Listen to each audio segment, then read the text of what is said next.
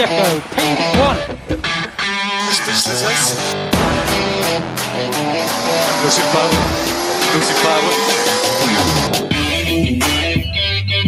Lucy 11. Oh, fuck. Fuck, they're. Another 40 that we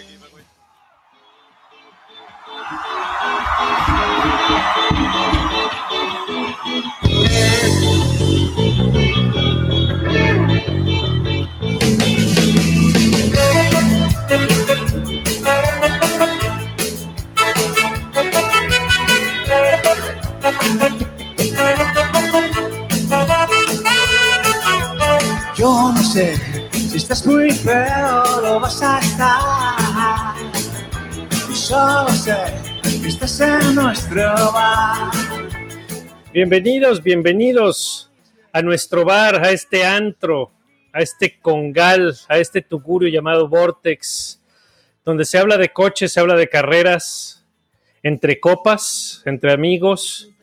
Y como siempre, pues en compañía del eh, buen Bernie Casillas. Bernie, ¿cómo estás? ¿Qué onda, Chacón? ¿Cómo estás? Buenas noches. ¿Cómo están? Buenos días o tardes o a la hora que escuchen. A la hora que estén escuchando, ahora estamos haciendo el podcast en lunes, En lunes. para cambiarle, porque ya nos entraba el ansia de platicar de, Oye, cuando, del Gran la, Premio Holanda. cuando la canción menciona feo, te referías a Aurelio, ¿verdad? O sea, Por supuesto. Sí, sí era. Además, Además, cabe al- mencionar que, que, si de- que si reconocen la canción, pues este, y, y les trae alguna memoria, pues eh, Qué bueno que ya esperamos que ya se vacunaron, esperemos que se hayan checado la próstata, porque pues está, está cabrón, ¿no? Y bueno, pues como siempre, también el pinche Aurelio sigue de tour. Ya anda afuera, no sabemos en dónde ahora. A lo mejor ya está deportado o en alguna cárcel de algún país extraño. No, va, va con su señora, entonces se porta bien, güey. Ah, se porta bien, entonces lo traen de shopping seguramente, ¿va? Seguro. Seguro que sí. Y pero bueno, pues para entrarle al quite, eh, nuevamente tenemos aquí, eh, eh, como consecuencia de que nos elevó el rating la primera vez, eh, volvimos a invitar a Javier Maldonado. Javier, ¿cómo estás? Bienvenido. Muy bien, muchas gracias, Marco, Bernie, muchas gracias. Aquí andamos listos para. ¿Cómo estás, Javier? Bienvenido otra vez a este congal. Muy bien, muy bien, muy, muy honrado y muy a gusto de aquí echar relajo. Y pues bueno, la, la barra ya se abrió. Este, ¿qué están ustedes eh, ingiriendo? Ya nada, a ver, ya te lo empujaste. Ya se acabó el charrito negro que traía, cabrón. Uh, que la chingada. Pues el- hay que estar uno bien planeado. Bueno, yo también ya voy a la mitad con, con mi Tony, que estoy repitiendo la misma dosis de la semana pasada con mi Absolute Mandarin.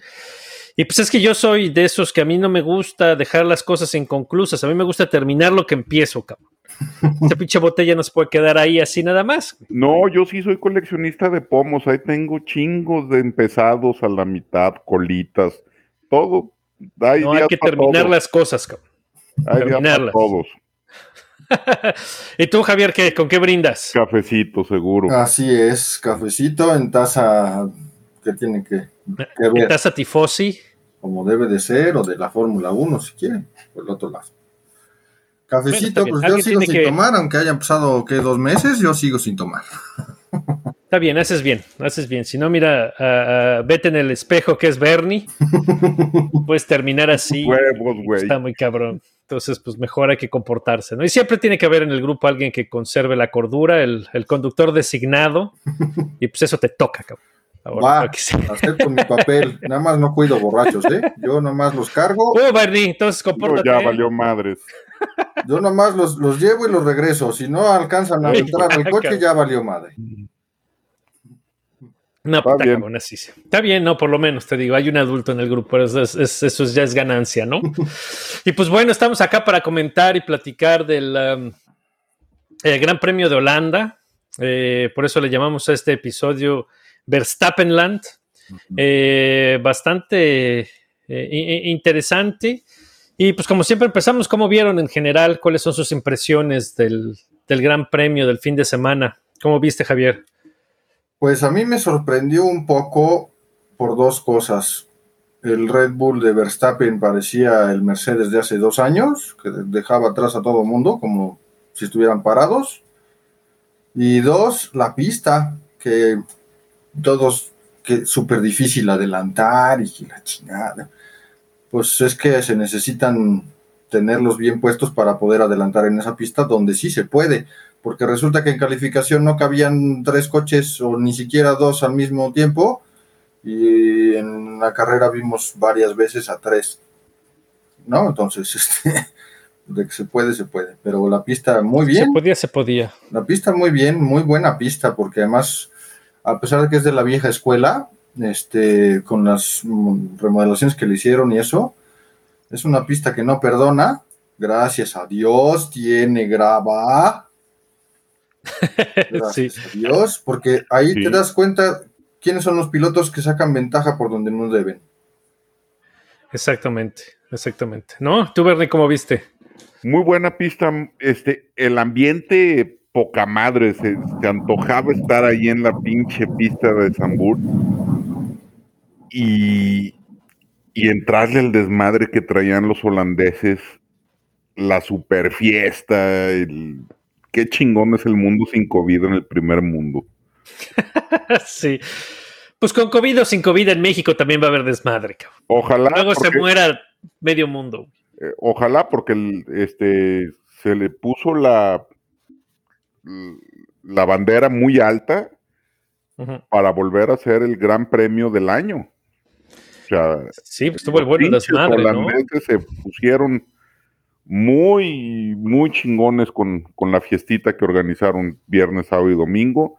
No le cabe tanta gente como al hermano Rodríguez, pero puta, hicieron ruido como, Sí, yo me acuerdo como si fuera, como. Sí, sí, sí. como si hubiera sido México pues, en 2015, el Gran Premio primero de la nueva era. O sea, el desmadre fue brutal. Yo creo que los holandeses estaban recontentos de volver a ver a los Fórmula 1. allá. No, pues seguro, y teniendo Local Hero, pues igual que en México, ¿no? Eso prende a la gente. Y además de Local. Hero, hoy estaba escuchando o leyendo, no me acuerdo, sí, leyendo, que pinche Max Verstappen ha ganado los cuatro grandes premios de casa. O sea, los que se consideran de su casa, sí. el de Mónaco, que es donde vive, el de Bélgica, entre super comillas, las comillas más grandes del mundo, lo ganó, que es de donde, nas- donde nació. El de Austria. Austria, Austria. el de Red Bull y ahora el de Holanda. No, pues muy bien. Apenas. Pues más, entonces llegó con esa. Con ese boost extra para que la gente estuviera emocionada. Y aparte, obviamente, llega competitivo, llega peleando el campeonato, llega al tope de, de su juego. Y pues obviamente era suficiente para tener a todo el mundo emocionado y, y que se armara el desmadre que se armó, ¿no? Y a mí único- también la. Lo único que no pudo hacer este fin de semana fue quitarle el récord de vuelta a su suegro. ¿Cuál vuelta de el. um, El récord de vuelta lo, es de este de su suegro. ¿De de- Piquet? de ¿Ah, sí? De-. Entonces, ¿no? Ah, que no. no, no, no, no, sé Ah, no, el- cuánto, cuánto era, no, no lo sabía. ¿No lo Pero bueno, rompió- pues le vino, ¿no lo rompió fue- Hamilton el récord? No. Por décimas, ¿no? Por décimas no se rompió entonces. Por poquitito, pero no, no se rompió, sigue siendo de Piquet. Ah, Eso no lo sabía yo, fíjate nada más. Fíjate, yo tampoco. Pero bueno, a mí también me gustó mucho la, la pista, tiene todo el aire de, de una pista de antaño, de las, de las clásicas de, de, de la historia. Y también estoy de acuerdo con Javier, las modificaciones le vinieron muy bien. Me encantó esas pinches curvas peraltadas, cabrón. La curva 3 se me hizo súper espectacular. Se, se- se me figuraba, me daba el aire de, de una, pis- de una pista de bobsleigh. Sí, ¿Sabes? Cuando pasan así que se van a- a- para que se arriba. van enrielando. o sea, Sí, se van enredando, po- poca madre. Y, y- y la última, la última curva, ¿no? La, la 14, que también pues tiene un peralte eh, increíble. Y este, y, y yo espero que alguna vez sí, sí se pueda hacer esto de, de correrla con DRS a toda velocidad, porque va a ser muy impresionante ver en esa curva dos carros lado a lado, tipo eh, eh, los óvalos de la IndyCar, ¿no? Que entran dos o tres. Bueno, ahí no cabe, no, en, No, Holanda no, creo que quepan tres, pero sí ver dos carros salir de esa curva, agarrar ese peralte con uno junto a otro va a ser, va a ser muy espectacular. me, me gustó. Aunque la carrera no fue así, fue ¡ota, qué excitante carrera! Creo que el hecho de No haber sido una mala. pista no, no, no fue mala, no fue mala. Tampoco fue súper excitante, pero, pero de- definitivamente No, no, no fue fue el mala. bodrio que nos esperábamos. De- Exactamente, Definitivamente. exactamente. Exactamente. Con una pista de un trazado corto, 4.2 kilómetros y angosta. Estábamos esperando un desfile como en Barcelona, como tipo Mónaco, y definitivamente no fue así. Mucho de eso creo que fue el peralte de las curvas, fíjate, porque puedes ah, acarrear un poquito más de velocidad y este eh, para poder salir, ¿no? La, dentro de estas curvas, la de Tarzán, eh, también me pareció espectacular. Fue donde se hicieron muchos de los, de los rebases. Permite la maniobra por fuera, tomar la línea externa, porque el camber lo da, ¿no? Para poder entrar y, y- y darlo así. Entonces, me gustó, me gustó verdaderamente. Eh, el hecho de ser una pista nueva y, la incertidumbre de qué es lo que iba a pasar hizo que, las eh, estrategias tuvieran que variar, que tuvieran que hasta cierto punto los equipos improvisar, lo vimos con Mercedes, que, se equivocaron en los timings y en qué hacer y qué, y, qué llantas poner. Y creo que estuvo bueno, creo que estuvo, que estuvo bien, creo que estuvo, cumplió para mí, Sí. ¿no? Sí, sí, totalmente. Entonces- o sea, yo creo que superó expectativas de lo que esperábamos todos, porque con esos este, coches tan largos, Y anchos, que parecen lanchas. pues sí, pero en la curva 3 que decías precisamente, eh, híjole, parecía que se iban a ir todos, mano. Sí, qué bonito, qué bonita curva, la verdad, qué bonita curva. Me gustó, me gustó sí. mucho. Y, y- y- y Alonso en la arrancada, cómo la agarró por fuera. Y ahí sí se hizo un tree white. Sí, sí, por eso te digo que la, la arrancada, o sea, sí caben tres coches y Alonso, mira, yo no soy aloncista, pero haciendo su magia otra vez, este cabrón, o sea, primero por fuera, luego por dentro, luego por dentro, luego por fuera, y se llevó a Ocon entre las patas y el otro empezó a llorar y de todas maneras quedó muy mal parado. Pero como este Alonso, híjole, la experiencia de Indy, no se quita ¿Será que le ayudó? Yo creo que sí, Yo ¿no? creo que Yo sí. creo que sí le ayudó. Porque estaba leyendo también algún artículo de estos que, que em, de esta gente que corre los datos, hicieron el análisis de las curvas y de cómo los pilotos tomaron esas, esas curvas peraltadas, sobre todo la, cur- la curva 3. Ujú. Y después de analizar las vueltas de todo mundo en las primeras prácti- prácticas, vieron que el primero que le atinó o el primero que, que, que descifró esa curva fue Alonso. Sí, fue el Fue el primero. primero en encontrar la línea Eh, para, para gilarla más En rápido. su tercer intento encontró la línea y fue constante a partir de ahí, pero además, durante las prácticas 2, fue el más rápido cada vez que pasó por ahí. En todos los intentos, con duros, medios y con los, los blandos. El segundo Entonces, fíjate, más ¿será rápido que- fue, fue Max. Sí. Fíjate, el segundo más rápido fue Max. Y el Y tercero sí, fue yo me imagino que le copiaron la línea después, ¿no? Con todos estos, estos datos los están viendo los equipos, seguro le dicen, es por ahí, cabrón. Sí, Sigue ese güey. Yo creo que Sigue sí. ese güey. El tercero fue Kimi. Entonces, interesante. El tercero fue Kimi en las prácticas 2. Otro viejo, este, Y Conocido. que también, y, viejo conocido de los óvalos cuando corrió en las pick-ups en NASCAR, cabrón. Pues sí, sí, fíjate, le dio alguna vez, ¿no? Entonces, los óvalos también tienen su chiste y probablemente esa experiencia les pudo haber ayudado en, en esa, en esa curva 3. Yo sigo Eh, eh, bastante pensando que interesante. los, los óvalos son más peligrosos que cualquier otra pista. No, y, y- y, bueno, por supuesto que son, que son los más peligrosos, pero eh, lo más importante es que los óvalos también tienen una técnica bien precisa para, para manejarlos, ¿no? Desde las cámaras o probablemente para el ojo no educado. Parece que solamente de eso, eh, giras a la izquierda y luego te enderezas, y giras a la izquierda otra vez y te enderezas. Y tiene cierta finura, tiene cierta técnica también para poder encontrarlas, eh, encontrar la- la línea ideal. Y me acuerdo porque Lando Norris dijo que pasó horas y horas y horas en el simulador cuando iba a correr las 500 millas de Indianápolis virtuales, ¿te sí, acuerdas? sí, sí. Dijo que verdad se tuvo que, que poner horas para poder descifrar el maldito óvalo porque, porque no era tan fácil ni tan, no, ni tan obvio. O sea, yo, yo, he, yo he puesto en, en juegos, vi- videojuegos, este, Indianapolis, Y si no trazas por donde debes, o te saca o vas más lento y todo el mundo te adelanta, o te, o sea, y si no, te das un buen, buen, buen, buen madrazo. Pero bueno. Sí, se pierde, te lo pierdes fácilmente, ¿no?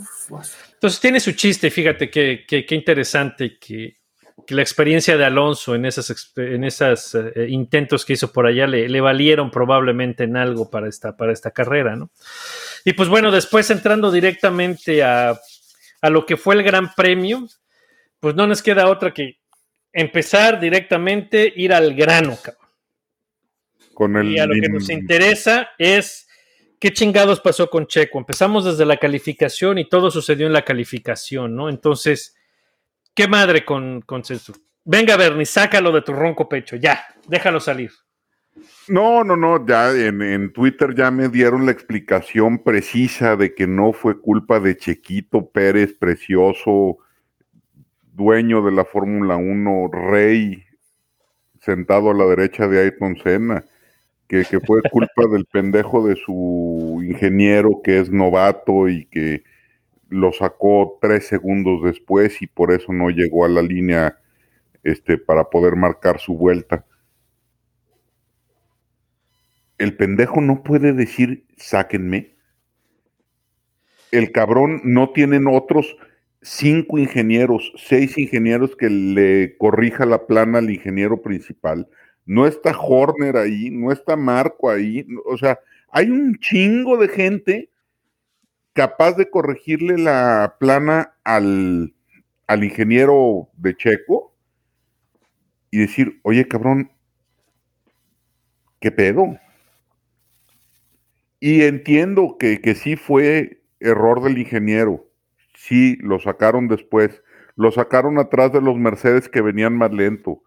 Que por cuestiones de pacto de caballeros, como lo quieras llamar, no se puede adelantar en la, en la vuelta de salida.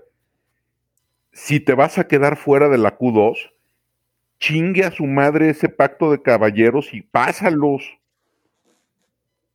O sea, no le pudieron haber dicho a Checo por el radio, oye carnal, estás dos segundos fuera de tiempo para llegar a, a poner la, la, vuelta. Seguro que sí. Sí, y fíjate, ahí está el, radio eh, de Checo on board con su ingeniero justamente en esos momentos y no escuchas, no te da la sensación de eh, no hay urgencia en decirle, cabrón, métele porque no vas a llegar, cabrón. Entonces, túpele, güey, eh, no vas a llegar, dale, cabrón. y, y, pues, eh, no sé, ¿qué piensas tú, Javier? Yo creo que es la combinación de varias cosas ahí, tanto del ingeniero novato, bueno, sí, ok, está novato, pero pues está ahí por algo, no nomás porque ves novato o porque heredó el puesto de alguien más, sino porque en teoría sabe lo que hace, ¿no? Y además tiene atrás 15 o 25 o 50 ingenieros tanto en la pista como en la fábrica, para poderle decir que dos segundos está, va a estar fuera o no va a llegar a la línea. Y eso bien se lo puedes decir a Checo. Y el pacto de caballeros vale para pura madre si es que lo que quieres es marcar tu vuelta porque no te quieres quedar fuera de Q2. Entonces, esa es una. La otra, Checo, ¿por qué demonios no salió antes? ¿Por qué no dijo antes? Bueno. Vamos a suponer que no está en posición tan, en una posición tan fácil como para estar exigiendo. Pero la siguiente es que en teoría iba a salir atrás de Max y se le metieron los Mercedes. Qué casualidad. Y qué casualidad que los Mercedes en el pit lane, donde no se puede rebasar, iban más lentos de los 80 kilómetros por hora que tenían que ir, o de velocidad máxima dentro del pit lane. Saliendo o cruzando la línea del pit lane, los Mercedes tampoco aceleraron y no hay espacio para adelantar. Entonces, ahí ya tiene un déficit de creo que 3 segundos y medio. Y luego, ya que sale a pista, ¿qué? Así te vas a ir, o sea, sin ni siquiera estás calentando las gomas, no estás haciendo zigzag, no estás preparando vuelta rápida y de todas maneras te quedas atrás de los dos Mercedes sabiendo que pudieras tú ayudarle a tu coequipar que está delante de los dos Mercedes invariablemente y no importa si tú le das el rebufo a uno de los Mercedes. No importa. No, pues tu urgencia es, Sí, es la, urgencia, vuelta. la urgencia es hacerlo. O sea, y entonces la falta de comunicación. Entonces, entonces Mercedes le, le aplicó a, a Red Bull otra vez la misma que le aplicaron, que dónde fue en Hungría, En ¿no? Hungría, y no, no que me la- voy de despacito. Pero no se le aplicaron porque Mercedes tenía bien calculado los tiempos que tenía que esperarse para dar sus vueltas con aire limpio. Si Checo se les mete en medio a cualquiera de los dos Mercedes, entonces les arruina también la vuelta. Y Hamilton iba atrás de Botas. Entonces, si Checo se mete en pista entre Botas y, Hamilton, le arruina la vuelta a Hamilton. Así de simple. Pero la falta de comunicación, la novatez, el asunto de la posición en la que está Checo, que no, no como que siente que no puede estar este, exigiendo tanto, yo no sé, eso es lo que parece ser. Esa es la impresión que dan. Porque tampoco en el radio hay urgencia, Checo tampoco se muestra con, con la necesidad de saber, o sea, no pregunta cuántos segundos, el delta, voy bien, le subo, le bajo, ¿qué hago? Tampoco pregunta Checo. Y eso es el error de Checo. Principalmente el error del muro, pero el error de Checo es no ponerse las pilas para poder sacar una vuelta rápida que lo puede poner muy adelante, sabiendo lo que es capaz que lo pusiera en 13, No importa, pero, que lo o pusiera sea, en 14, vale madre. sí, Que, que le No, diste- pues el, que el- el- sitio de la, rebufo- de la parrilla, eh, si hubiera puesto una vuelta, si le hubiera dado tiempo de poner la última vuelta, lo hubiera puesto adelante, eso no queda duda. O sea, aquí, eh, aquí la cuestión es que no hay un problema de pace del coche y mucho menos de Checo, A ¿sí? ver, porque el- pudo haber tenido una mala calificación, pero no para 16. el- Entonces el hay pedo- algo más. el pedo ese o el ay, no le vayamos a dar rebufo a un Mercedes. Vale madres. pues ya sé. No estás peleando la pole, no estás peleando nada, estás peleando no quedarte fuera de la Q2. Por eso, o sea, es lo que digo. En ese momento, sí, en ese momento, claro, no Sí, importa. sí, en ese momento no importa, pues no importa, pues o sea, estás peleando justamente pasar a la Q2 para después ponerte ya este, a, a- a- con Ponerte tan solo las patadas, pues, o sea, Si, si el cabrón de Hamilton, este, vamos a decir que, que a él le tocó el rebufo, hace récord de pista por ese rebufo, pues se le aplaude, chingue a su madre, qué, qué pedo. o le abuchean. O sea, vale, vale No, pero la verdad es que una vez, una vez que se termina lo que pasó en la Q1, a nadie le importa, güey. Te mueves a la Q2 y al final lo que todo el mundo se acuerda es lo que pasó en la Q3. Y eso a Y la- medias, yo no sé de nadie que se acuerde lo que pasó en Q1 y en Q2 de ningún gran premio pasado, más que los algún que otro madrazo, pero nada más. O de lo que le pasa en particular a tu piloto, ¿no? Pues sí, Como bueno, este pero, caso. o sea, eso, lo lo importante ahí es la Q3, o sea, no. Entonces, Sí, bueno, no, por claro. eso te digo, yo, No, yo- ¿cómo crees, Javier? Javier, todo mundo se acuerda de Q3, de Q1 y Q2 por el maravilloso George Russell, campeón del mundo. Lo único, que Maldito hace, Russell hater. lo único que hace es pasar a Q2 el güey. Bueno, pues ese es el entretenimiento de la Q1 y la Q2, güey. mira, alguien, alguien me dijo el otro día, es el entretenimiento de los pobres de la Fórmula 1. Exacto, ándale, esa es una perfecta analogía, exactamente. Pero los que son fans de Williams, güey, y de Alfa Romeo, pues ahí es donde se, se, se entretienen, cabrón. Sí. No seas amargo. Fíjate, Russell tiene buenas manos, muy buenas manos, es muy buen piloto, ganó en la F2 y lo que tú gustes y mandes. Pero no estoy seguro de que sea tan bueno como dicen. Pues eso lo vamos a ver el año que entra. ¿no? Por fin alguien que dice lo mismo. To- todo, Tranquilos. todo mundo lo pone como the next big thing. Mm, La No, neta no creo. mira, yo, Bueno, ahorita, ahorita hablamos porque esa es la siguiente noticia en la variedad de noticias eh, eh, con todo lo que está pasando con las confirmaciones y silly season para la temporada 2022. Eh, eh, en cuanto a mi comentario, también eh, eh, yo entendí lo mismo. Hay por ahí un eh, error de procedimiento en el Red Bull con, con Checo. Eh, hay que recordar que los, que, los carros tienen diferente tratamiento, el de Max y el de Checo, la, la- manera en que, que manejan eh, la estrategia dentro de la calificación es diferente y pues definitivamente aquí se equivocaron con Checo. Eh, es culpa de Checo, cuánto es culpa de Checo, cuánto es culpa del ingeniero responsable, de los otros ingenieros que están en el cuarto de atrás recopilando datos, pues eso al final del día solamente Red Bull lo va a saber.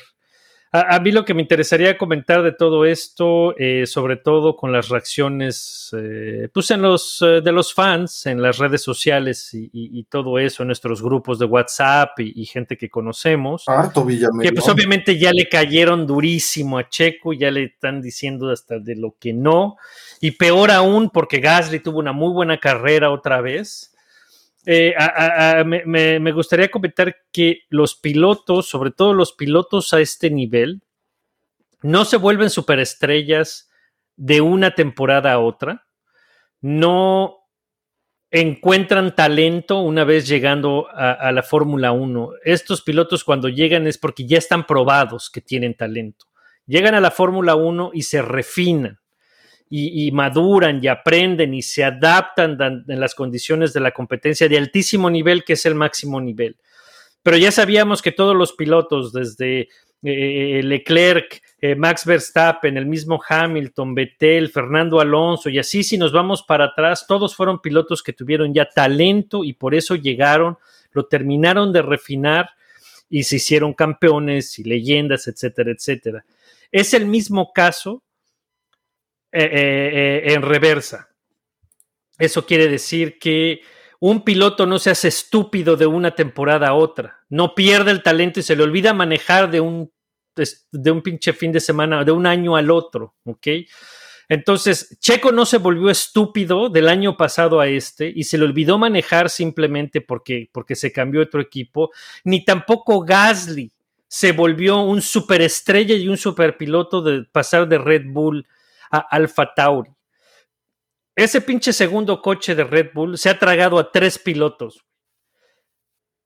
Albón ya le tiraron toda la mierda y todos los memes y todo lo que ustedes quieran. Albón, la, la DTM tiene la, la, reputación de ser una, una categoría muy, muy, muy, muy competitiva, con mucho talento para esos coches. Y en su segunda carrera, Albón ganó eh, en DTM. En pista. Los carros GT3 no. Pero ganó en pista, no ganó por estrategia, ganó en pista. Eso es ganó, o sea, tiene, el güey tiene, tiene eh, eh, para manejar.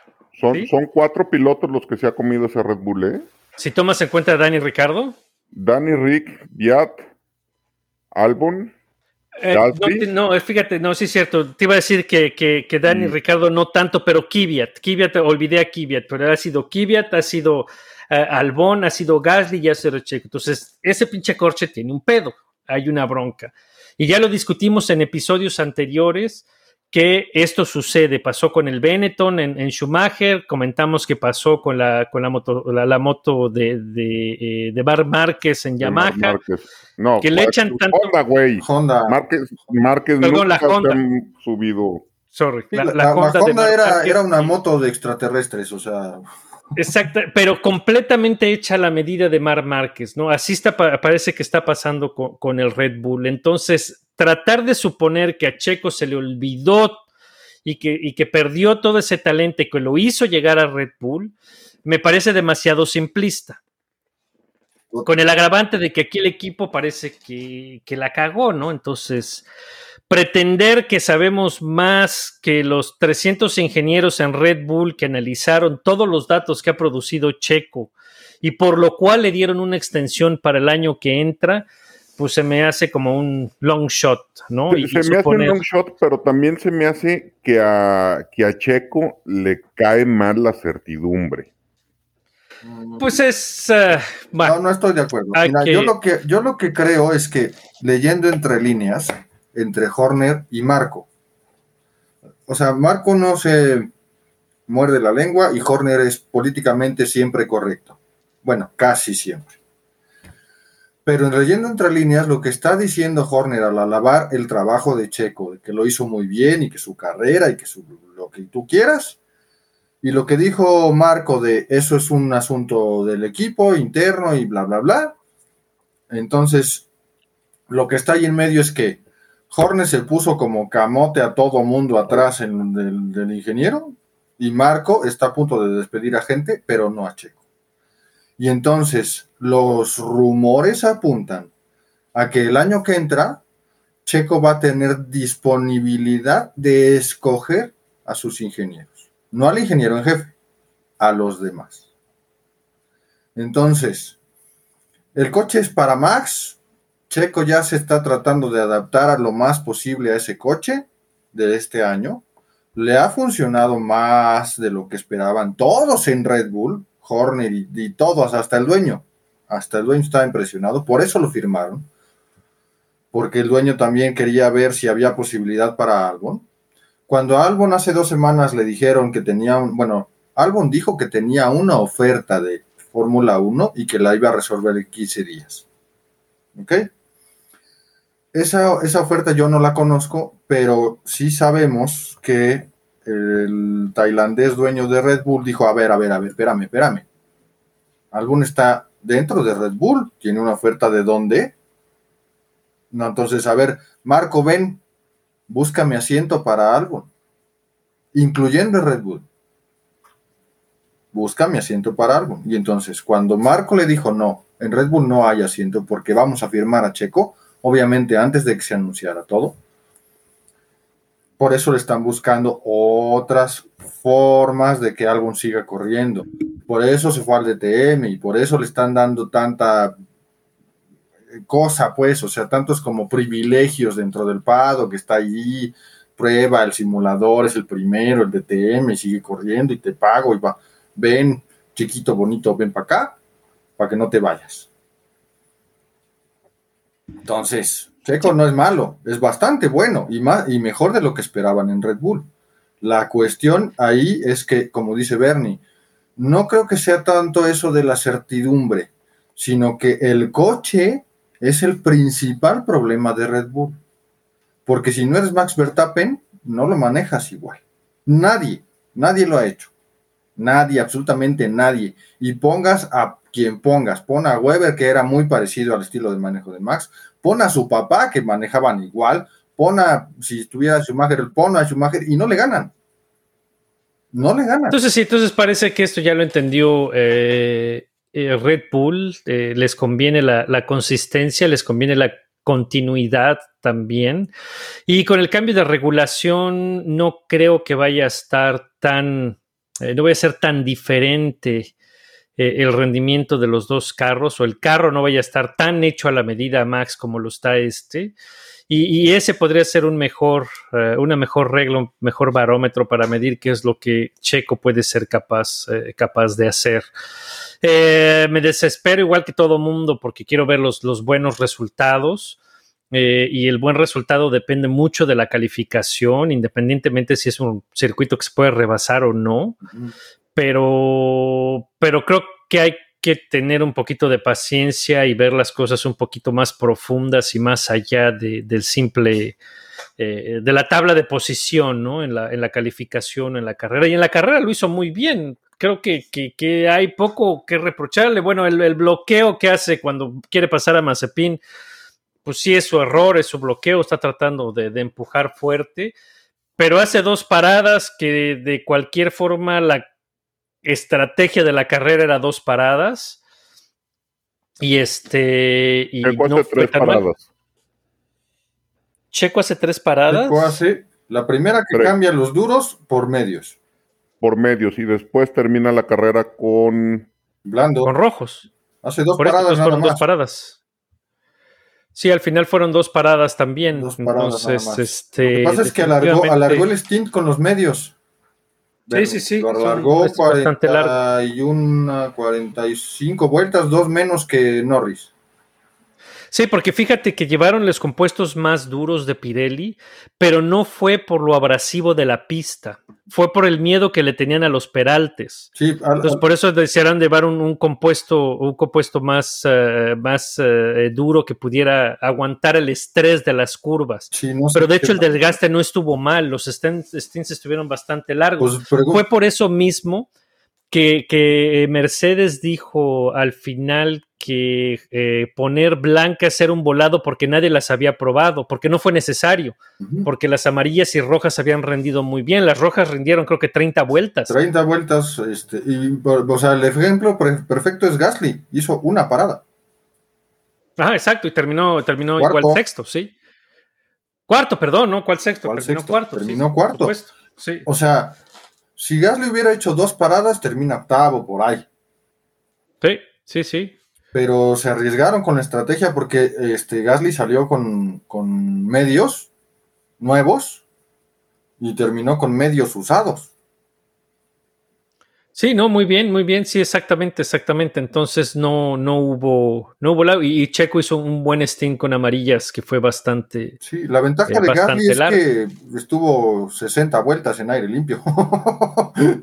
Pues sí, Estaba muy Pues sí, lejos de, estuvo de ahí entre- entre y atrás nadie le, o sea, nadie le hacía nada, ¿no? O sea, no lo estaba presionando a pudo, nadie hasta que, manejarla. hasta que Leclerc se le acercó, pero, pero bueno. Pero no, muy bien, no, no, no, una carrera súper sólida de Hasley en clasificación y en carrera bastante, bastante bien, eso sin, sin duda, ¿no? Y, y Gasly siempre ha tenido talento, como por eso está en Fórmula 1 y, y lo demostró antes de llegar a Red Bull en, en Toro Rosso y lo demuestra ahora en Alfa Tauri. No de repente supo manejar, no de repente se le olvidó manejar y luego no se le olvidó, no se le olvidó manejar. Tres paradas Entonces, de, a. Si al final fueron tres paradas, Bernie. Ah, sí, sí, tienes razón. Tienes razón, tienes razón. Puso dos veces medios. Dos veces medios, exactamente. Ok, perfecto, eso es. Entonces, pues fíjate, pues Sí, probablemente es que- si hubiera podido Sí, cierto. rescatar todavía un par de posiciones más. Lo que pasa es que hizo que- la segunda parada para evitar el undercut de Norris.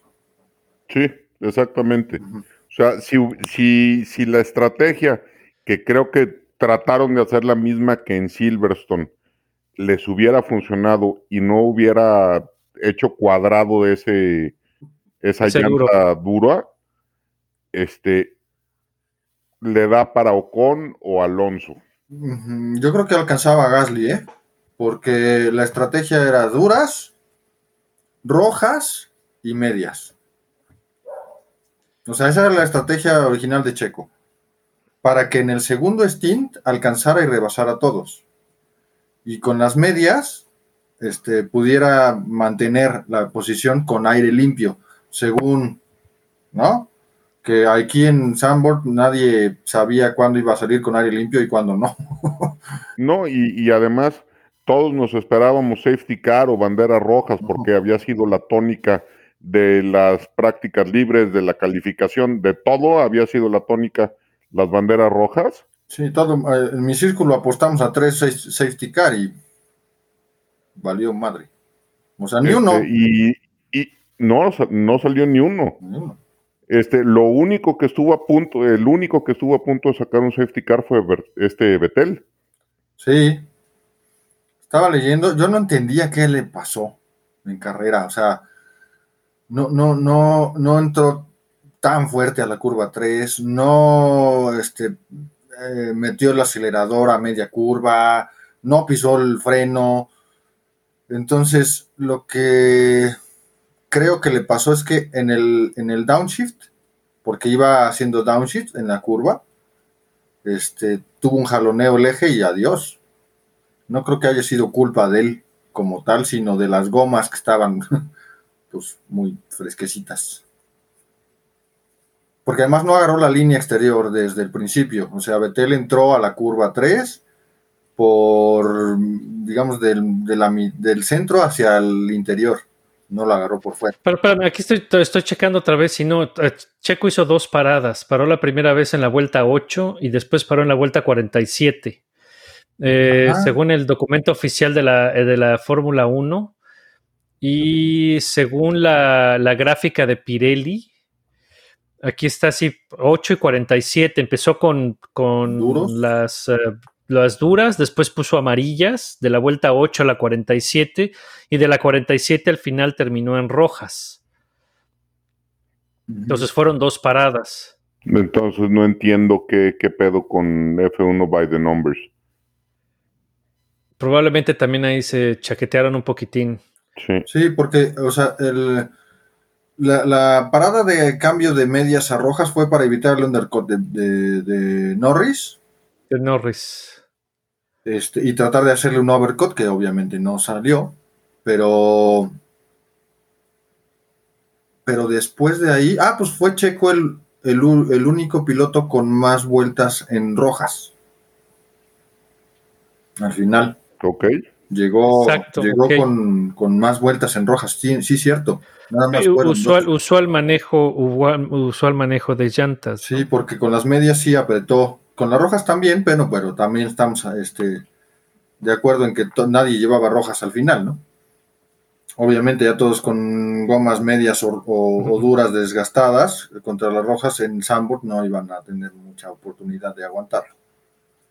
No iban a aguantar más, ¿no? Pero, pero fue sorprendente el rendimiento de las llantas, ¿eh? Que Bueno, entonces- aguantaron. Pero bueno, cierto, entonces. ¿Le da este, para ser piloto del día? Pues mira, es que eso es bien relativo. Mira, es que, es que ahí está muy, muy ambiguo el asunto. El nombre es piloto del día, pero todos los puristas dicen, no, pero es que la regó el sábado y no debería de ser, y debería ser piloto del día el que ganó en la fregada. Güey, No, el piloto, piloto del día es la carrera y se acabó. Y para todos los que yo he preguntado y para lo que yo cuando vi la carrera ya la vi tres veces, el único que dio espectáculo fue Checo. Max Sí, a porque ver. iba adelante, pero y cuando rebasó a Botas nomás. Y además porque Yo- pa- pasaba por las gradas todo el mundo le gritaba, pero el que dio espectáculo en pista, el único fue Checo. Y Alonso al Yo le mandé un, un WhatsApp a no me acuerdo quién, a, Carlos Santoscoy, ya me acordé, que, que a Red Bull le conviene mandar a Checo todas las carreras al último lugar porque tiene más tiempo en pantalla. Entonces los patrocinadores están encantados que, que Checo arranque en último porque se ven más las marcas, se ve más Honda, se ve, porque es el único cabrón que le pone sabor al caldo arrancando desde el último. Si arranca en cuarto y ahí se van los cuatro cabrones solos sin, sin nadie que los persiga y, y sin ninguna emoción, pues no, no, no aparecen en pantalla. Pero arrancando en último, Sí. pues estuvo el bloqueo contra Mazepin, el pleito contra mm, el Norris. menso de Norris, este, todos los rebases que les hizo a los demás cabrones. Entonces, 12, Además de 12 ser rebases hizo el cabrón. Pues Hizo lo hizo 12 muy bien, rebases. cabrón. 12 rebases hizo en pista. Sí subió 12 Pues posiciones, está, sí, pero hizo 12 rebases. Ahora, bueno, tienes que recordar que el, el piloto del día es una cosa de los fans. Entonces también lo tienes que tomar con, con eso, ¿no? No es. no, ya, ya y al dijo, fan le gusta estar viendo rebases. ya dijo la hermana de Checo Pérez que en su humilde opinión le deberían de dar un punto al piloto del día. Lo, cool, lo que justamente ejemplifica lo sesgado de la maldita decisión, ¿no? Totalmente. Bueno, ¿qué opinan del- de la maniobra de Norris contra Checo? Pues estuvo manchadona, ¿no? O sea, sí se me hace que, que, que es, eh, está en el límite de lo permitido, pero pues definitivamente hay mala leche, ¿no? Porque No sé si mala Eh, leche. Está, está en el límite de lo permitido y es un cabrón que trae los codos afilados y que están Exactamente, peleando, eh, exactamente. que, que están peleando un lugar en la tabla de posiciones exactamente. en el campeonato. Entonces, oye, que Ricardo sí se quitó, sí le dio más espacio. Pues sí, Ricardo no está peleando ni madres.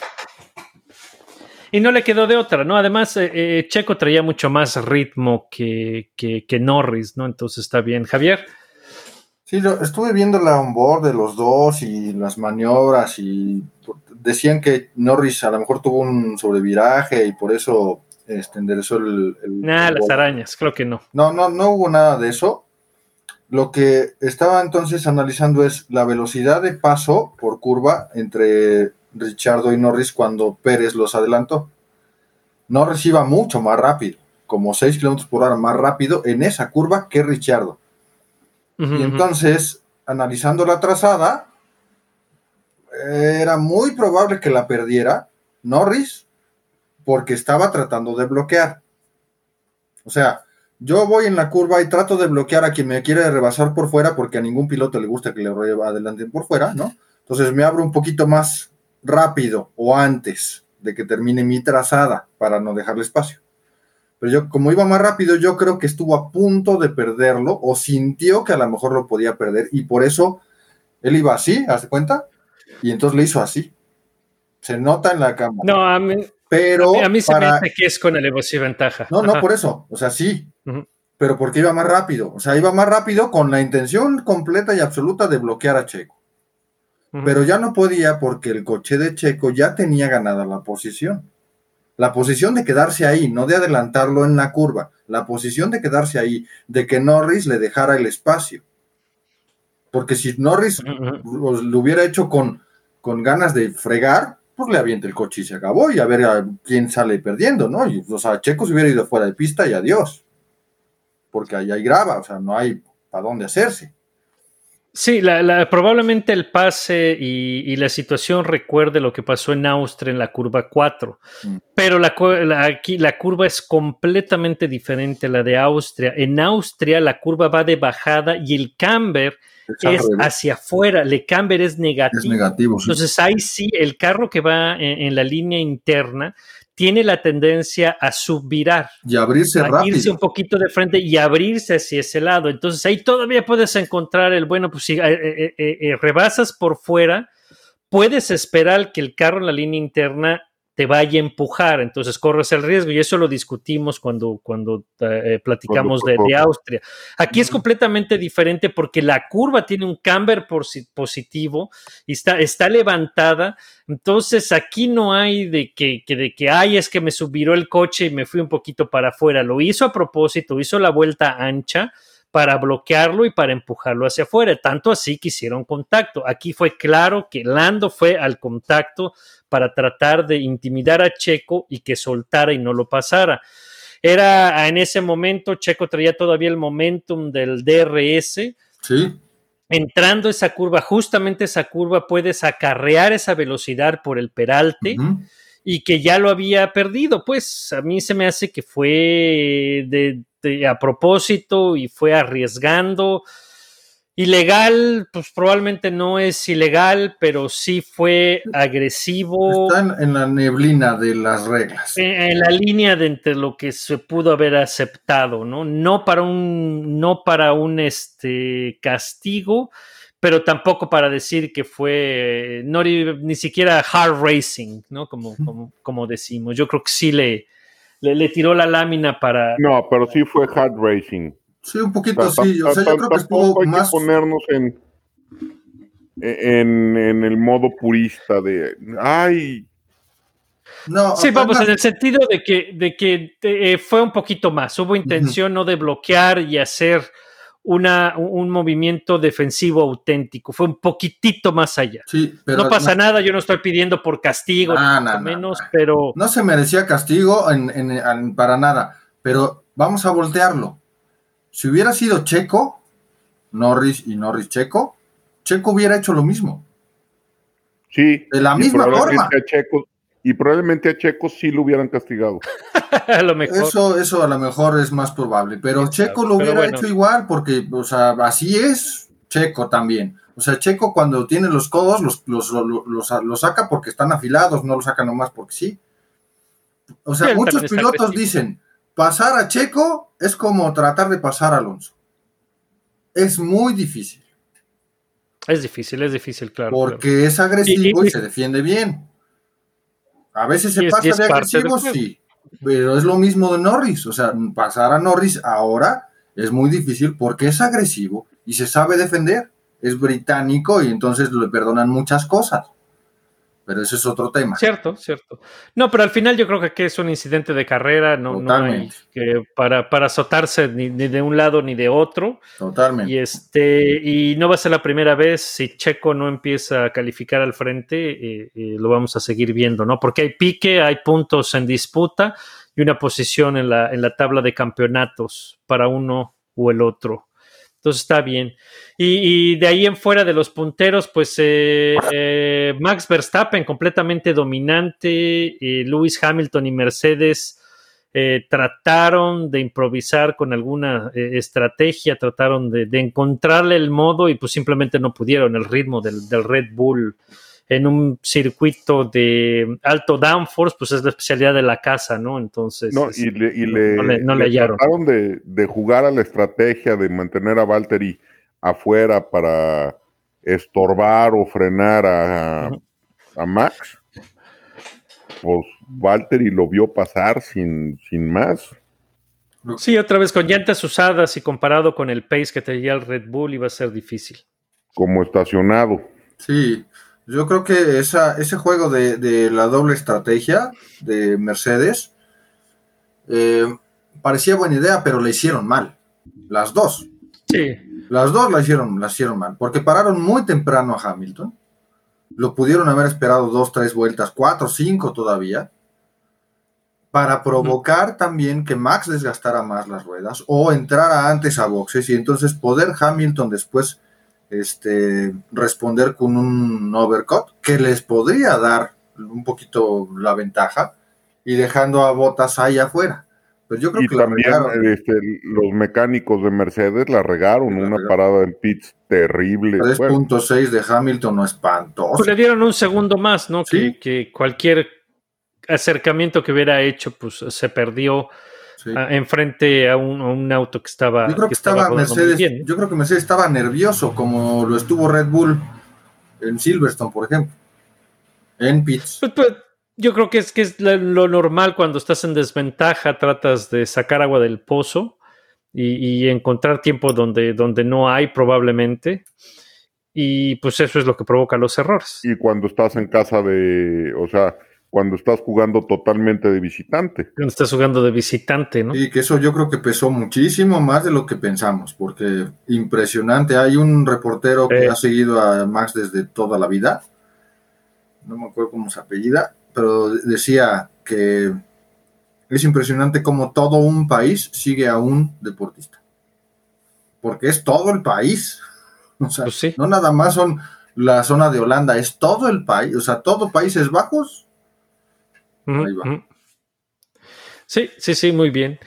Ah, pues está, está bien, no, hubo, no, no, no tuvo mayor problema para hacerlo, ¿no? Y otra ah, mención importante dentro de lo que pasó, pues eh, que, que vale la pena mencionarse, es la carrera de Fernando Alonso, cabrón.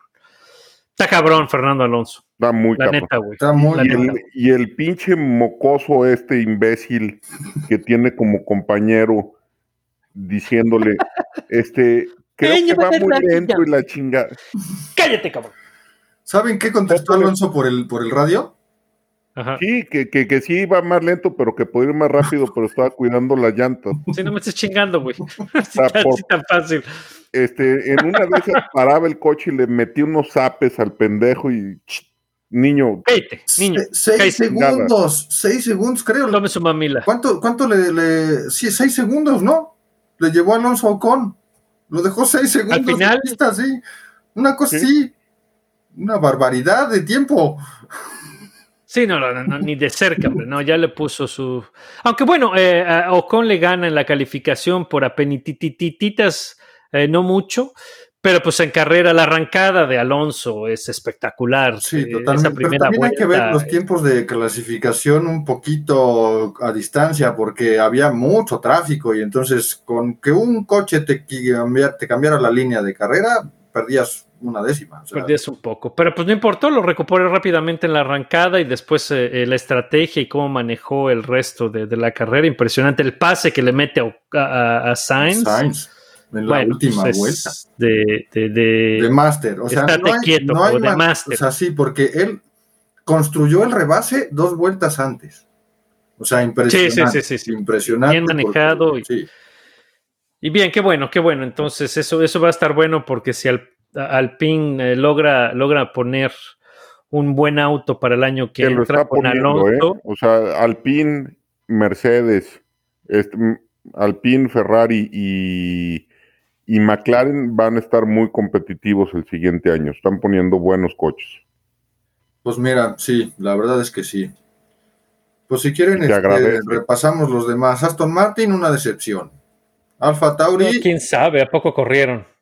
pues parece que sí, pero yo no los vi. Luego Alfa Tauri, Gasly, genial, extraordinario, pero una su noda nomás no dio una en todo el fin de semana. Pobre chavo, le falta le falta barrio. Sí, sí, exactamente. Entonces, no, pues creo que más para abajo no hubo mucho, mucho que, Pues que nada mencionar. más la, la- ¿Cubica? Nada, pues. ¿qué- No, no, bueno, Kubica? corrió. Pues sí, ahí estuvo. O sea, digo, lo vimos O sea- otra vez en la pista. Tiene muchos fans. No, pues wow. Sí, qué bueno. Che, güey. No, Pero pero, bueno, también hay, que, eh, hay que anotar que si no fuera por el pinchazo de Giovinazzi, hubiera quedado en los puntos. Ese pinchazo saliendo Iba de bien, pues el, el, el Giovinazzi anda peleando por su vida, ¿no? Por su chamba. Sí, ah, Este, a yo ver. creo que ya no tiene chamba Giovinazzi. Pues sí, porque quién sabe qué van a hacer con el segundo eh, eh, asiento. Pero espérate, ahora viene. Ferrari, espérate, falta Ferrari. Ah, yo pensé que ya íbamos a las noticias. No, no, Bueno, falta sí, falta Ferrari. Leclerc, Ah, lo que decíamos hace rato de Russell, les iba a decir, yo creo que los pilotos ahorita, jóvenes, están por orden como primero Max, después Leclerc, después Norris Sí, sí. y después Russell. En ese orden de talento, Sí, para mi gusto. Para mi gusto. pues es que es difícil. eh. Leclerc, Norris Norris y Russell. y Russell. Para mi gusto. Pues es que, güey, eh, qué, qué difícil es, es poder eh, eh, criticar o clasificar a Russell cuando está manejando en un Williams, ¿no? Digo, la muestra de, de lo que hizo con el Mercedes en, en Bahrein, estaba dominando. Pero si no es por la parada estúpida de, de Mercedes y por el pinchazo, humilló a Botas. sí, sí, sí. Vamos a tener que esperarnos hasta el año que entra para ver exactamente qué es Russell. Pero es que también aplica para todos los demás pilotos. O sea, Leclerc con un Ferrari que Sí. parecía Williams, hacía cosas que ni en los Williams pueden hacer. No, era mucho más competitivo ese Me Ferrari. ¿no? Y, que y- y comparando- además eh, de Leclerc, Leclerc tuvo como, como comparativo a cuatro veces campeón del mundo y le hizo pomada. Por eso, a eso voy. Entonces, O sea, Leclerc con un coche de media tabla lo puso Sí, sí, sí. arriba varias veces y dándole en la torre a, Fettel. claro, pero el Williams no es ni siquiera de No, pero de todas maneras, si yo voy a, criticar a Russell en un Williams, voy a criticar a Leclerc en el Ferrari que parecía un tractor, comparado con el Claro, rendimiento claro. del Ferrari. Ahí es donde se ven las manos. Norris igual el año pasado o antepasado que el McLaren era una lata, también hacía cosas espectaculares. Max, bueno, ni se diga, Sí, ya, ya lo sabemos, pero Entonces está, está bien. Pero sí, como te digo, yo tengo mis reservas. Yo creo que sí tiene eh, eh, talento el, el chamaco y, y habrá que esperar al año que entra para verdaderamente ver de qué está hecho porque va a tener un carro competitivo. No sabemos si bajo la- las nuevas reglas será el más competitivo como ha sido Mercedes en los últimos años, pero pues bueno, va a tener como comparativo al- al- a un campeón del mundo. Entonces ahí vamos a ver de verdad de qué está hecho, ¿y ¿no? qué le dejan hacer? Y este, y y comentamos de McLaren, no de McLaren. A Lando Norris le pasó lo mismo que a Checo, eh, tráfico en, en- en la clasificación que lo hizo, eh, que no lo dejó poner una vuelta decente, calificó en 13. Ujú. Eh, Dani sí se metió a Q3. Y pues en carrera fue control de daños, ¿no? Que lo que más le dio fue para quedar en décimo, adelantito de Dani Ricardo, manejando su estrategia. Y, pues nada más. Ahí Entonces, McLaren la eh, regó, la regó feo, porque debieron apostar por Ricardo que estaba adelante. Le echaron a perder la carrera a Ricardo. Sí, probablemente le, le- le hubieran echado más bola a, a Daniel. Pero bueno, no fue, no fue mucho o, de qué hablar para, para McLaren y pues ya, ahí estuvo. ¿No? Entonces, este. Ahora sí, noticias. Breaking news. La noticia el, o el secreto peor guardado de la historia, Valtteri Botas fuera de Mercedes para el 2022. El Y re- se va para Alfa Romeo, ¿no? retiro de E- Kimi. e- ese es el, el- el pedo. Y, y el pedo más grande es el anuncio que hacen este, en la cuenta de Fórmula 1. Ponen Breaking, Valtteri Bottas will join Alfa Romeo next season on a multi-year deal from Mercedes. Aguas con esas palabras. From Mercedes, o sea, moviéndose de Mercedes a Alfa, Alfa Romeo. ¿Mm? Pero eh, la, la- la pregunta es esa, ¿no? Hasta donde yo tenía entendido, pues había una asociación fuerte entre Alfa Romeo y Ferrari, un contrato que se renovó en, en apenas este verano. Y pues no sé si nomás era por la pintura, pero según yo era la pintura, el motor y algo de soporte técnico un poquito a la Haas, si no tanto como Haas, pues eh, sí interno, ¿no? ¿O cómo ves, Javier? Hay dos, dos datos que acaban de salir hoy, justamente. El contrato de, la extensión de contrato de Sauber con Ferrari es casi irrompible. ¿Por qué? No que se sé. acaba de firmar, pues sí. Acabo de firmar, Ajá. pero además es casi irrompible. O sea que Mercedes no puede meter las manos para meter motores en Alfa Romeo, según esto. La otra condición es que parece ser que en, después de Monza, Valtteri Bottas rompe relación con Mercedes hasta con de todos lados. Ese fue el trato de Alfa Romeo. Parece ser. Entonces está liberado de Mercedes. Lo van a liberar hasta después de Monza, que es cuando vencen las cláusulas, algunas cláusulas de su contrato. Y la tercera es que este el vínculo Mazepin-Ferrari está así de romperse. ¿De Mazepin? De Haas, pues. Ah, de Haas, ok. Mazepin. O sea, ¿van a votar a Mazepin? No, Mazepin va a comprar a Haas y Ferrari no le va a querer dar motores a, a Haas. Ah, ok, ok, ok, ok. Porque Mick Schumacher es patrocinado por Ferrari, no nada más por todos los demás patrocinios. Ferrari lo patrocina. Bueno, no, Ferrari. Está, está protegido, sí, sí, sí. Stellantis lo patrocina, que es la esta marca nueva, ¿no? De conglomerado de marcas. Que Ferrari está fuera de eso, pero de todas maneras es del mismo grupo. Entonces, todo lo que está pasando con Mick y, Nikita no es nada más entre ellos. Es lo que todo mundo apunta. Y hay otro dato. Y esto este, quiere decir que, que Mick va probablemente a moverse entonces a Alfa. es casi lo más seguro. Y entonces está buscando Ferrari qué hacer con Giovinazzi. Porque Giovinazzi es piloto de ellos. Sí, sí, sí, sí, sí, también protegido, ¿no? Que pues ahí está la, la- se, se rumoraba que podía ser el piloto que iba a estar al frente la del web, programa de, de los De eh, Hypercars. Hypercars. Y así es. Y ahí, Entonces, puede ser. es- ahí puede entra ser. Kimi también. Pues a ver. pues, Porque Kimi es accionista de Alfa web. Romeo. De Alfa Romeo, no de Sauber. De Alfa Romeo. ok. Entonces hay más enroques todavía ahí a ver, ¿no? Pero a mí lo que me sigue llamando la atención es que, que- que de repente Valtieri pasa de Mercedes a, a la casa de Ferrari, porque sigue siendo un ambiente Ferrari, entonces Alba Romeo. Entiendo, entiendo la relación que puede tener con Basor, de que se conocen desde la GP3, pero pues no sé por ahí si, si, si cómo está el, el rollo de, de negocios, por qué com- como tal Ferrari lo aceptaría.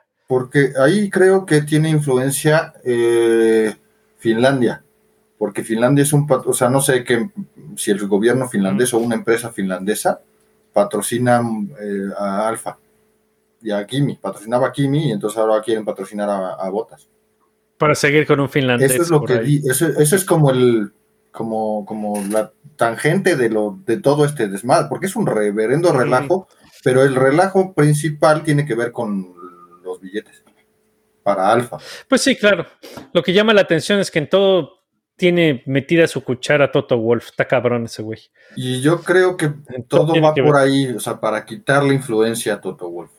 Yo creo que la intención de Domenicali, porque Domenicali es un hijo de la tiznada, es Ah. quitar la influencia a Toto Wolf. O sea, va, va, si lo, si, no la- si lo analizamos un poquito más a fondo, todo va para allá. Puede ser, habrá que ver. Pero bueno, Toto Wolf ya es casi, Hay o sea, es mucho- casi mucho dueño de manejo ahí. Parrilla. hay, hay, eh, eh, manejos que todavía no sabemos co- cómo, están, ¿no? Sí, está- está. Y bueno, pues esa es, esa es la noticia de la semana.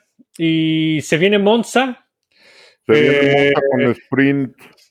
Con, se viene Monza con Sprint Race. Mira, a mí me vale más eso. Yo quiero ver la carrera, lo demás casi casi no.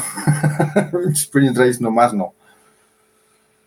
Nomás Pero pues no. nos la vamos a tener que soplar como sea. Sí, pero y no este, y pues sigue la batalla. ¿Quién le favorecerá más esta, esta pista? Pues mira, se le da bien a Checo y con el nuevo motor que este Verstappen no va a montar. No les conviene, porque ya demostraron que en Sambor tenían un ritmazo de velocidad. Claro que Mercedes se les va a acercar mucho, pero a Checo se le va bien con nuevo motor.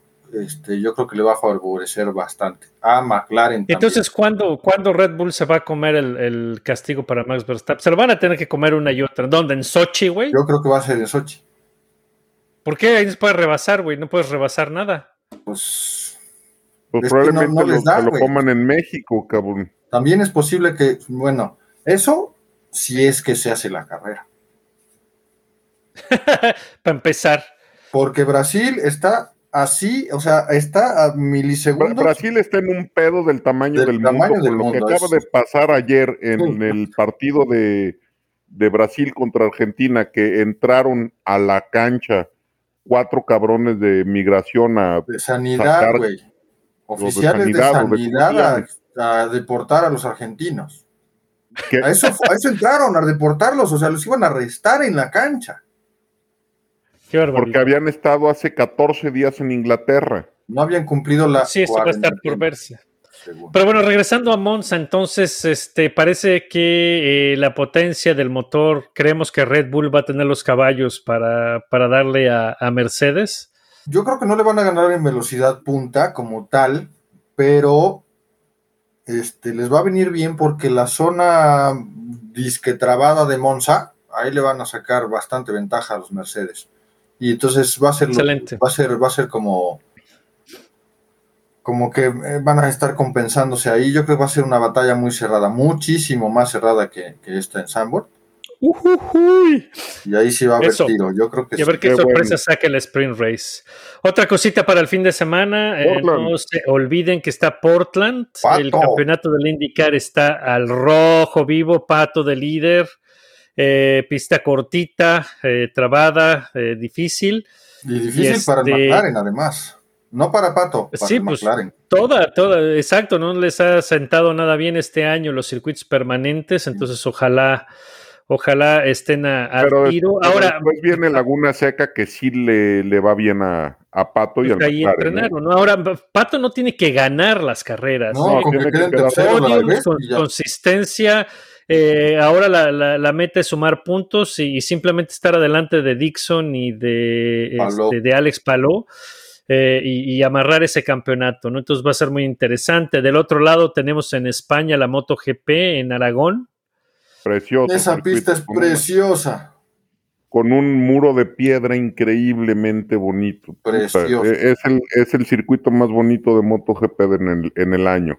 Y otro campeonato que también está peleado al rojo vivo con Cuartararo todavía al frente, ¿no? Sí. Y este, entonces va a estar muy emocionante. Y para acabarla de joder en este pinche fin de semana, para todavía hacerlo más complicado, empieza la NFL, cabrón. No, pues ya Entonces- valió madres. Váyanse a vivir una cueva, una cueva que tenga cable, cabrón, y desaparezcan, güey, ¿A quién le vas, Chacón? porque va a estar cabrón. No, no me acordaba que empezaba la pinche NFL. Pues o si sea, ya fue el draft y ya fue, no sé qué, la presentación, ¿no? Ayer. Todo ya, todo. no, ya, ya fueron los drafts del, de Del los fantasy. fantasies y la madre. chingada. Todo, cabrón. ¿A quién le vas, Ya Chacón? estamos al. A Washington, yo era fan de los Redskins, No, pero ya pero los ahora ya no Redskins se llaman así, cabrón. Ahora ya no se llaman así, me lleva la madre por culpa de los Woks. Ujú. Pero pues mientras tanto a Washington y pues no sé qué hacer todavía. ¿Tú a quién le vas? Yo, pues me vendirán lo que sea, pero yo soy cowboy. Córtalo. A- apaga esta madre, Ay, córtalo ya la verga ya. ya pa- pase- Ahorita lo voy a editar y lo borro este cabrón. Vámonos. No soy, no soy tan fan de la NFL, pero desde chiquito este, le voy a los Cowboys. Tú, Pero Bernardo, salir de noches. Steeler. me gusta. No, no, No, no, no, no. no, no, no, no, no, no, espérame. Una ¿Tú cosa es que sea cowboy y otra que me mientes la madre. No mames. Ni Steeler Águila de ni Nueva. Inglaterra, no mames. Ah, sí, cierto, es el Bernie, es el único cabrón que conozco que le va a las Águilas de Filadelfia. Yo le voy a Es que los- tiene que rimar, Ándale. sí, Yo le voy a los- tiene que rimar con sus Águilas de la América. no Mira, yo le voy a los Cowboys. Me gustan los Santos y me gusta este a estos los Raiders. Raiders, sí, ok, se vale. Pero le vas a los Cowboys, ya, nos perdiste para siempre, ni ¿Tú modo. Pero bueno, pues ahí está. Águilas de Filadelfia. Y esos güeyes Que le quiénes va a son, las güey? Águilas de Filadelfia. Te, te digo que es el único que conozco que les va a las Águilas de Filadelfia. güey. Yo no sabía ni Está que cabrón. competían todavía, güey. Yo pensé que habían desaparecido tres años. Pues como, que, como si no existieran, ¿eh? Pero bueno, jóvenes, pues ahí está. Este, eso fue Holanda. Eh, hay que prepararnos para un fin de semana de carreras de adrenalina con MotoGP, IndyCar y sobre todo Monza. Monza va a ser Y aquí nos vemos la semana que. Aquí nos vemos la semana que entra. Eh, recuerden nuestro. eh, síganos en Twitter, arroba VortexF1 Podcast. ¿Dónde te siguen, Javier? Javo M de Dios en Twitter. ¿Y te leen en dónde? Tercer equipo, Tercer Fórmula equipo. 1. No se lo pierdan, chamacos. Y nos vemos la semana que entra, ¿no, Bernie? Para seguirle dando a esto. Sí, para creo que también tenemos invitado la semana que entra. y Este, creo que viene este Antonio Sampere, finísima persona. Ah, pues muy bien. Entonces estén sintonizados. Muy bien. Hecho pues. Abrazo. Muchas gracias. Saludos. Se cuidan. Igual. Y nos vemos la semana que entra. Adiós.